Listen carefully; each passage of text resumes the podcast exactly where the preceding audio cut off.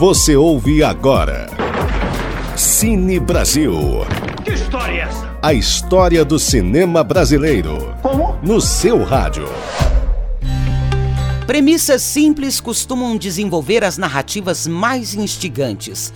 O cineasta Jorge Furtado reconhece isso em O Homem que Copiava, filme deste episódio do Cine Brasil, a coluna da educativa sobre a sétima arte nacional. No longa, Lázaro Ramos interpreta André, rapaz que trabalha como operador de fotocopiadora. Ele começa a imprimir notas falsas para impressionar Silvia, seu interesse romântico, interpretada pela Leandra Leal. Lançado em 2003, o filme tem um roteiro afiado e uma montagem esperta, visto que o diretor justapõe cenas que dão dinamismo à história, qualidades já vistas em outros filmes do cineasta, como o curta Ilha das Flores. Ironicamente, o longa foi plagiado. Carruense é um filme indiano com roteiro e execução de cenas praticamente idênticas.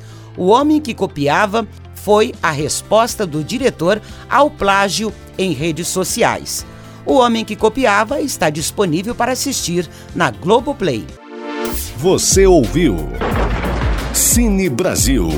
Que história é essa? A história do cinema brasileiro. Como? No seu rádio. Ele vai voltar. De volta a qualquer momento.